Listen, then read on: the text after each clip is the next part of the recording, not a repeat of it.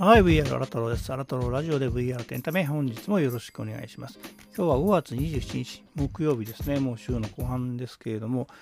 えー、っと、今日ね、朝、朝から曇りだと思ったら、なんかパラパラと雨が降ってるんですね。えー、今日はどんな天気なんですかね。今日の東京の天気は？東京では5月27日木曜日の18時から18時まで雷注意報が発表されています。現在は雨で気温は摂氏17度です。今日の予報はほぼ同じで予想最高気温は17度、予想最低気温は15度です。はい、どうもありがとう。うん、今日も一言ないですね。えでもこんなに気温低いの？そういう、だいぶ湿度が高いからですかね。なんか、えこんな17度とか、あ、そんなもんなんだ。はい。ということで、まあね、雨ですからね、ちょっとこれから出かけないといけないんで、ちょっと気をつけていきたいと思います。えー、この番組では VR テックに関する様々な情報やエンタメの最新ニュースなどを取り上げております。VR エンタメに興味ある方はフォローまたはコメントいいね。そして私は YouTube でもアラトロ VR ラブというチャンネルやっておりますので、そちらも登録してご覧いただければ嬉しく思います。チャンネル URL はプロフィール欄に貼っておりますので、よろしくお願いします。えー、今日はですね、いつものこういう PR タイムスとかではなく、えっ、ー、と、これは CNET ですね。CNET でオンラインウェブメディアの方の、えー、記事ですけども、ちょっとね、面白そうだったんで取り上げてみたいと思います。えっ、ー、と、題がですね、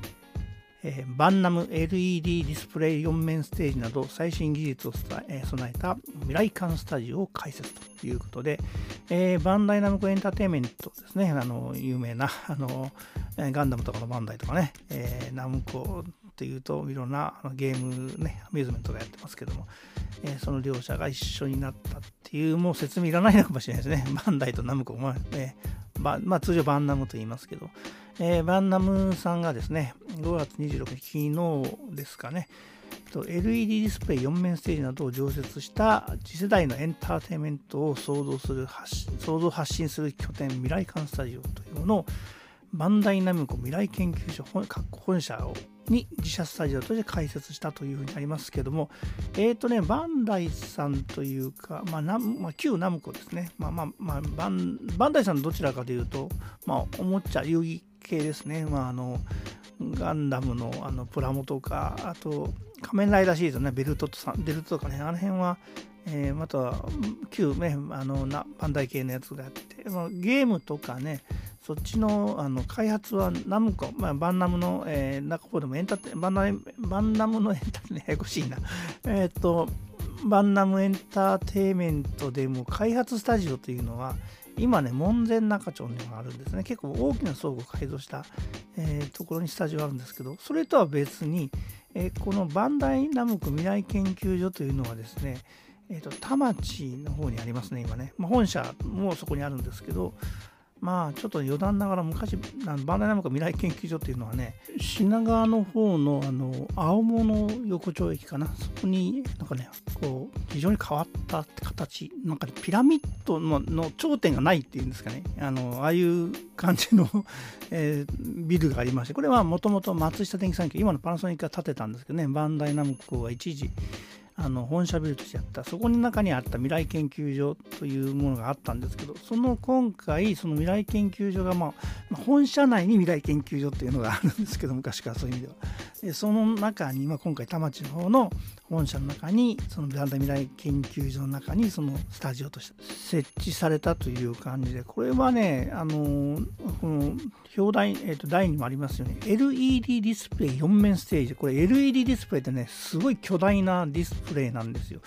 えっ、とね大きさ書いてんのかな？書いてないんですけどえーと、かなり、あのー、相当広い。何メーターとか？2メーターとか？3メーターぐらいあるのかな？大体がね横幅ももっと広くてそれがちょっと細かいスペック書いてないんですけどそれがま4面あるんでまあ一種のその LED ですからね。背景にも要は CG とか実写とか映し込めるんですよね。ですのでこれ最近ねこの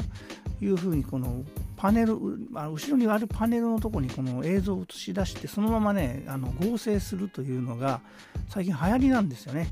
えーと、ディズニープラスなんかで配信しているあのスター・ウォーズシリーズのマンダロリアンなんかでもねこういうふうにあのセットとして、まあ、使うという技法がかなり確立されてきて、えーと、先日ネットフリックスジャパンジャパンというねネットフリックスの日本の、えー、設備として東宝のスタジオ2つ借りてやはりこの LED ディスプレイのウォールをウォールとかねこういう、え、照明として照明というかあの映像を、え、こう投射できるようなものを出してその上であのスタジオ収録するというのがあの発表されてましたけど最近そういうのが流行りで、まあ、それを、えーと、同じようなものが、ね、できたということでこれはね非常にリアルタイムでねあの合成できるんでまあいろんな形には使えるんですけどね特にこのバンナムさんのところは A スタジオと B スタジオの2つで構成されているということで、